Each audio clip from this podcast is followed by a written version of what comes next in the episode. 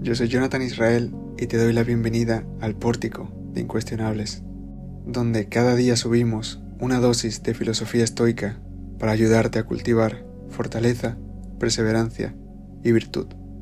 Aprende con nosotros el verdadero arte de vivir. Lunes 19 de febrero. Para esto aprendes.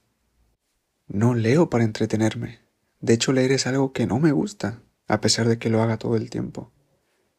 No escribo y hablo tampoco para entretenerte a ti. Lo hago para curarme y para poder compartirte las medicinas que voy adquiriendo. Porque ese es el fruto de las verdaderas enseñanzas. Todo lo demás es innecesario.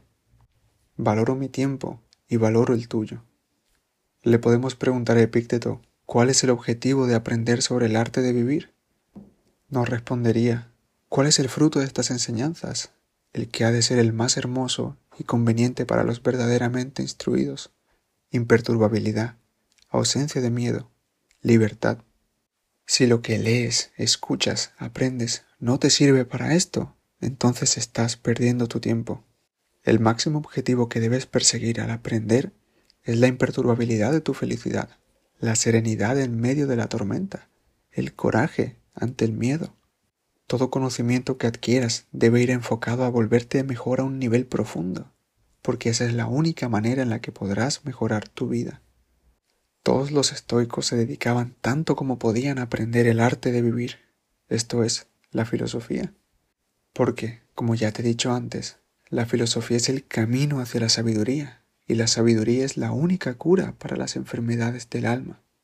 Marco Aurelio no tenía que esforzarse por leer más, sino por leer el menos. Él tenía el problema contrario a nosotros. En sus meditaciones escribió, Deja los libros, no te distraigas más tiempo, no te está permitido.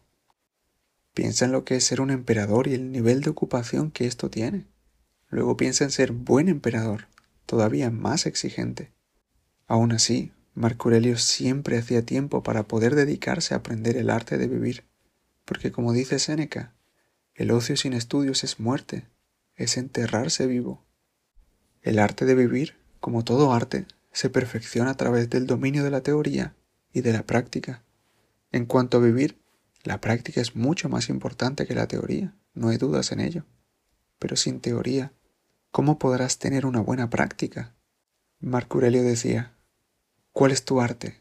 Ser bueno. ¿Y cómo se consigue serlo? Si no es por los estudios sobre la naturaleza del todo y sobre la naturaleza particular del ser humano.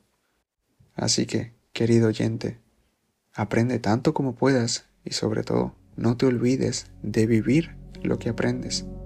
Es el momento de la historia en el cual es más fácil adquirir conocimientos. No seas burro y aprovecha esta oportunidad.